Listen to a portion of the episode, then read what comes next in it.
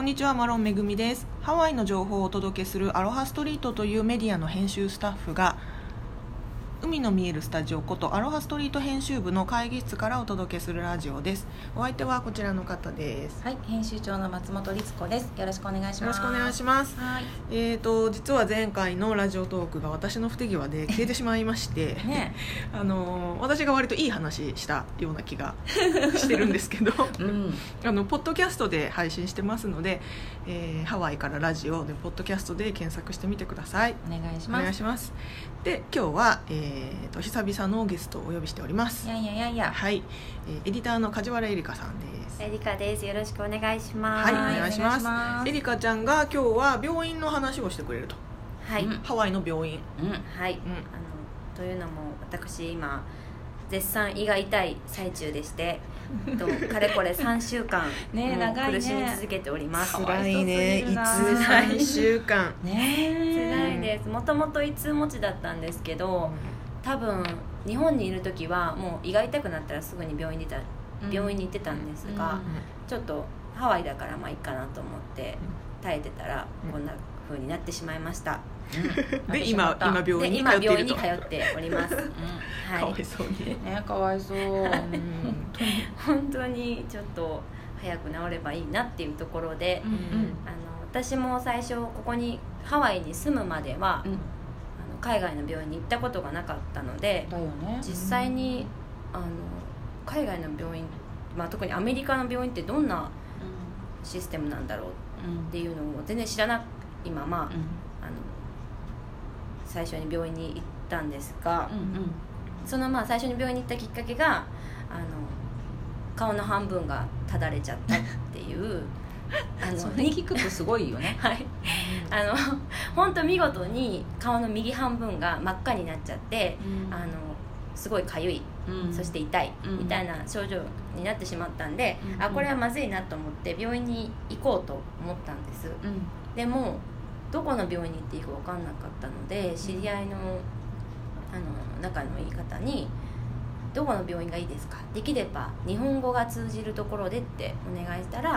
あのアラモアナビルの20階にあるセールカクリニックっうん、ていう病院を紹介されて行ったのがもう1年ぐらい前ですかね、うん。に行ったんです。うん、セールカ病院って日本日系の病院ってこ日とだよね。系の病院ですね。先生はみんな日本人だし、看護師さん看護師さんもみんな日本人、うんハワイってありがたいことにそういう病院が多いですよね。そうあの小児科もねしっかり。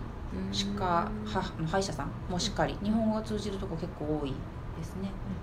そうですようね、ん。それなんか私ないと思ってたんでうんあのそういう病あんまりないっていうイメージがあったからあるんだと思って、でよし行ってきますって言おうとしたら、ういや予約が必要だよって言われて、え日本の病院って予約なしでウォークインで行って名前変えてひたすら待つっていうのがあの結構日本の確かにそうだよね。何々さんみたいな感じで呼ばれてで診察室入るっていう。忘れてしまっていたなんか予約ができるっていうのがちょっと私の中ではえマジか？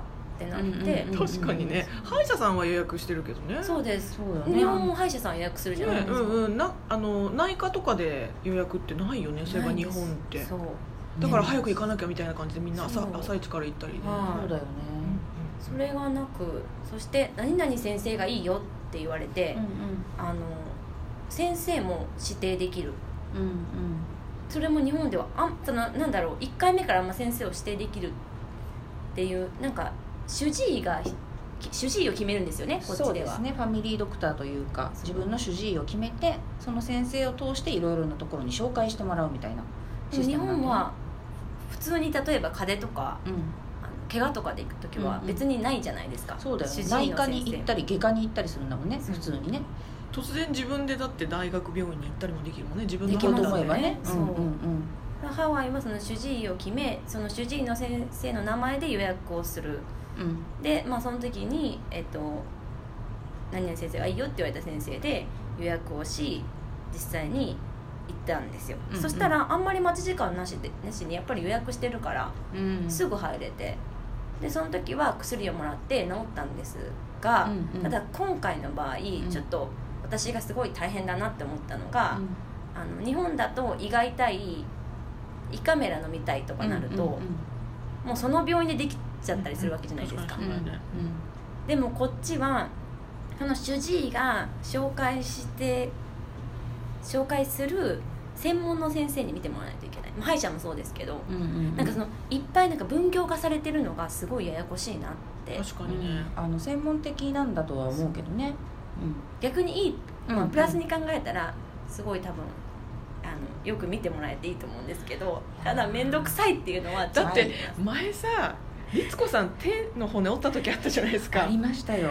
あの時もさだって日本だったらもう完全に手が痛い折れてんだからあの整形外科行けばいいじゃん。はい。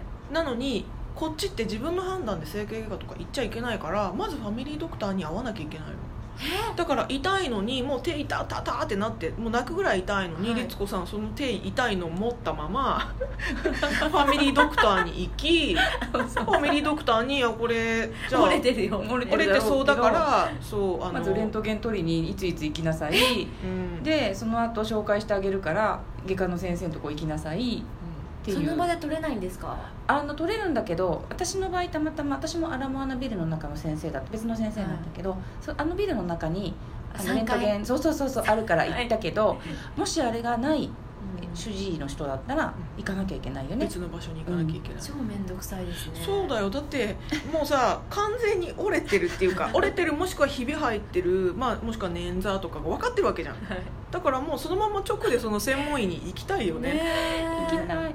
足折れた時もあって別で。待ってください。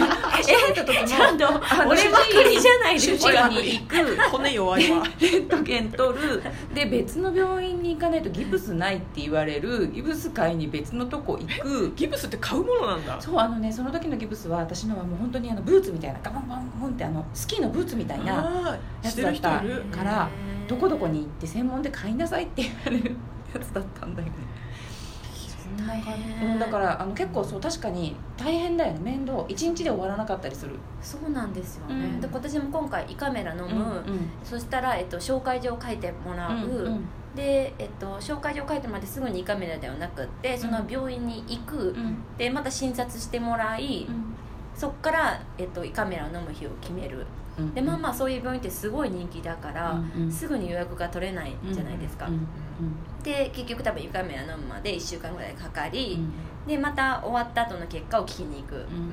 てことはすごい病院通いをしなきゃいけない、うんでまたそこからセール課に戻って、うん。なんか最後うん。あの話しましょうって言ってたからなんかすごい大変そうだよ。だって ER に緊急で土日で ER に行った時ですらその ER から救 ER 急病院ね。救急病院行った時ですらその後にその主治医にそれが連絡が行き結局主治医に行かなきゃいけないんだよ。ああなた2日前に ER 行ったのね。はいそれで？みたいな。え？えあのそこえっとみたいな。それめっちゃ面倒くさいですね。ねめんどくさいよ。なんだろうねこのシステム。確かに。日本の方が、まあ、簡単。シンプル。簡単ですよね、うん。そう1個の病院の中でそうだね。もう全部済んじゃうのが今日だから私レントゲン、まあ、取りにレントゲンを取りましょうって言われて3階まで降りうん。で薬もそうそう、えっと、違うじゃないですか回5回6階だか5階？だかね。5階かロングスまで行くんだよね。5階のロングスまで取りに行き、で血液検査は6階みたいななんかアラモアナビルだからまだ同じビルの中で行ったり来たりなんでいいんですけど、あれ別の場所にあったらわざわざ1階か行かなきゃいけないってことですもんね。そうですよ。アラモアナビルっていうのはただの普通の商業ビルなんだけど、ん。商業ビルっていうかオフィスビルか。なんだけどその中に、えー、といろんなオフィスが入ってるんだけどその医療系のオフィスが結構たまたまね多いんですよ。うん。たまたま、でもそう医療専門機関ではないので、例えば血液検査をするところレントゲンを取るところそういったドクターズオフィスが全部別個で独立して営業してるんですよね。だって薬もだから処方箋はもらうけどそれをどのどあのクリニックじゃないやどの、えー、と薬剤薬薬局でもらうか調剤薬局でもらうか自由なんだもんね、うん。そのビルの中行ってもいいし例えばだけどドン・キホーテの中の、えー、と薬局行ってもいいしロングス近トラックス所のとこ行ってもいいしとか。うんうんなんか日本の病院も最近はそうやってあそのちょっとできてホームドクターを、うんうん。ホームドクターを設定した方がいいみたいな流れにはなってるみたいだけどね。でもなんかちょっとした風邪ぐらいとか例えば胃が痛いとかだったら1個で済ませたいよね、楽ですけどね。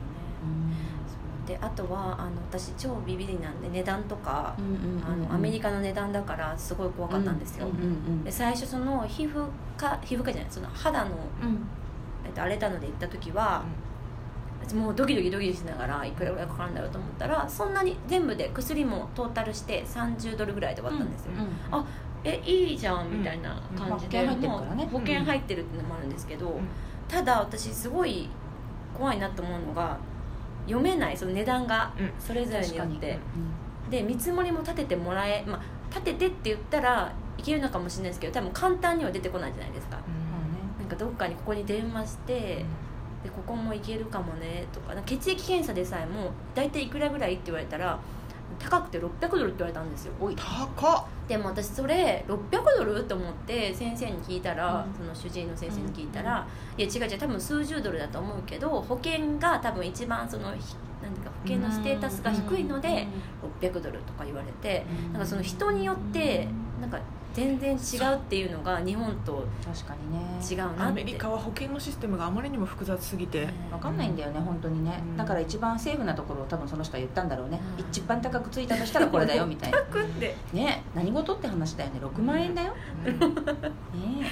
そんなのに血液検査で6万円は出せないです出せないよねそんなのよく聞く。多いよねいろんなのね、うん。あっち行ったりこっち行ったりたらい回しみたいにされるし。うん。うん。